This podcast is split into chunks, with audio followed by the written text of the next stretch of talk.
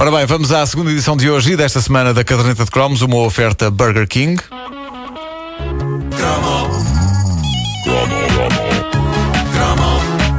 Eu já, já comi um hambúrguer.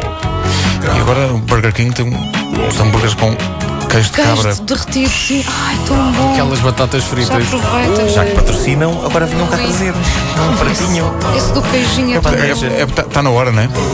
Nota-se que temos alguma fome. Alguns Sim, sim, sim, Oh, no Marco, vem hip hop. Pop do Vem bom. hip hop.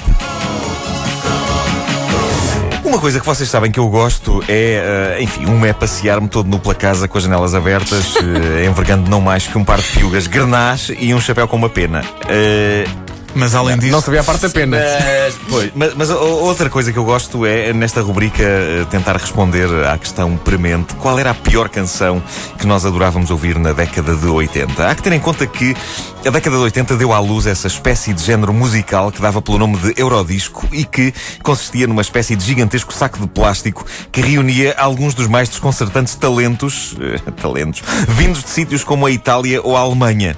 A Itália e a Alemanha foram muito saídas da casca nesta altura e eh, a Itália ainda se compreende porque é eh, malta latina, não é? Sangue quente e não sei o quê, e aprecia farras e mais não sei o quê. Mas a Alemanha, eh, terra de gente austera e não propriamente conhecida pelo seu gosto pela loucura e pela galhofa, comportou-se em parte da década de 80 como aquele tipo rígido e sem humor que de repente decide mostrar que tem um piadão numa festa e depois fez figuras como esta. You're no good, can't you see? É para Modern Talking. I'm set to free. Oh, she's only looking to me. Tinha sempre a parte grossa e a parte fina. Claro. Ambas más. Looking Olha agora a parte fina.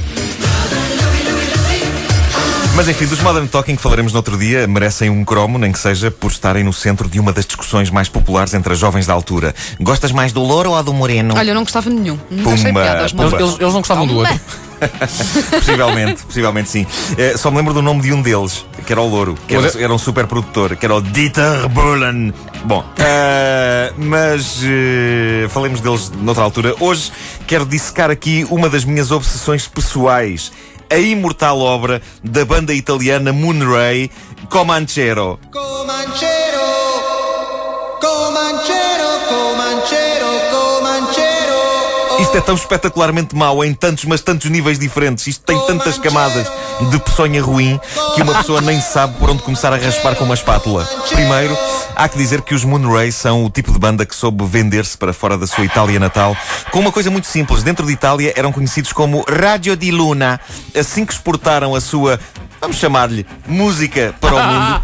Adotaram no estrangeiro o nome Moonray. É isto que falta aos nossos artistas. Estes tipos é que a sabiam toda. Eu acho que a música portuguesa iria longe no mercado internacional se, por exemplo, os chutes e pontapés se mandassem lá para fora com a designação Kicks and more kicks. é tramado só haver uma palavra em inglês para definir chutes e pontapés. Eh, mas os pesticida podiam ser os Plague and AIDS, os Madre Deus Mother God, parece uma banda de heavy metal, Eh, os Ritual Tejo, Tagas Ritual, também parece uma banda daquelas que faz sacrifícios de animais em palco. e é claro que os Jafomega poderiam estar expandidos por esse mundo fora se tivessem adotado o nome Already Smoking. Eh, mas pronto, os, os Radio di Luna Eu já smoke. saíram de, de Itália com Comanchero, uma canção inacreditável sobre eh, um índio heróico cavalgando sozinho por desertos afora, pensando na sua amada, uma bela nativa indígena, ou nas palavras da canção, uma pretty squaw. Comanchero insere-se na mesma tradição italiana de disco band, canções cujo ritmo é marcado por problemas respiratórios. Em disco band da banda Scotch, já dissecado num cromo anterior da caderneta, era um tremendo ataque de tosse que fazia as pessoas dançar. Vamos recordar. Ribeiro, tens aí. Aí está. Pois.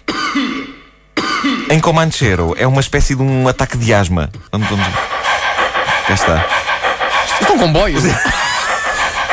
O- Os italianos andavam doidos com estas técnicas. Acho que para ser artista tinha de sair do banho e abrir as janelas todas. Eh, A ver se, se apanhava uma constipação valente.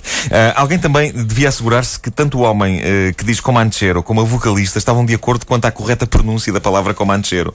Porque o homem diz Comanchero no início da música, mas a senhora mais à frente diz. Vamos ouvir.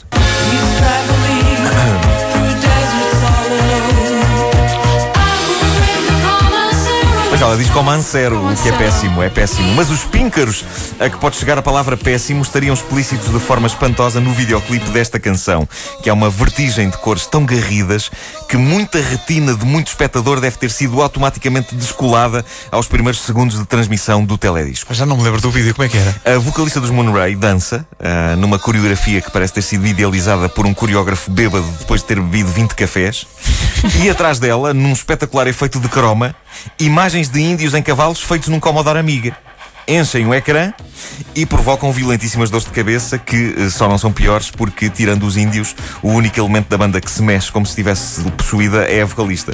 Todos os outros têm o, o emprego mais fácil do mundo. Estão vestidos de índios e limitam-se a ficar parados com caras de mal durante quase 4 minutos que o vídeo dura. Há uma outra pessoa que se mexe também vagamente durante o teledisco para além da vocalista, que é uma moça também vestida de Índia e que se roça languidamente nos indivíduos. Eh, não admira que eles não reajam, eles nem pestanejam. E esta é uma situação que não será alheia ao facto de- desta rapariga ser tão sexy como uma estante Billy do IKEA que ainda nem sequer saiu da caixa.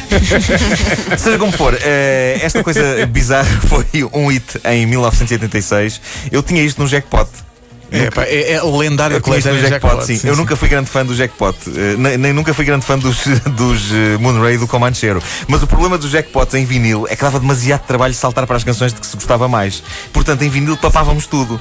Num momento era o Kiss do Prince, no outro, o Comanchero dos Moonray. Olha, siga, siga. Era a vida. Era a Não, vida. dá- não dava para fazer skip, não é? Sim. Não dá. Quer dizer, dava, mas era muito trabalho ir lá com a E- e agulha. riscava- riscava Ah, o agora quero ouvir só esta. Não compensava. Não compensava. Não compensava de todo. Levantares o rabo do sofá e ires mexer na agulha para trás e para a frente, mudar o disco do lado A para o lado B. Não, ouvias aquilo de uma ponta à outra e papavas o que te lixavas. Cá está. Comancero. Olha, só ouvi assim? o Jackpot, ouvi também uma outra coletânea que eu lembro Havia os génios. vários top génios. Havia o Polystar. E de parede. E de parede E também. também já é mais recente. Não, mas acho que o de parede também houve alguns no- nos anos 80, no fim. Mas Depois entra em cena Fido Dido. Não é? Claro, A claro, coletânea claro. do fim Mas do ano. isso. Isso é muito recente. Isso já é muito. Já é muito sim, sim, sim. Isso já é muito moderno.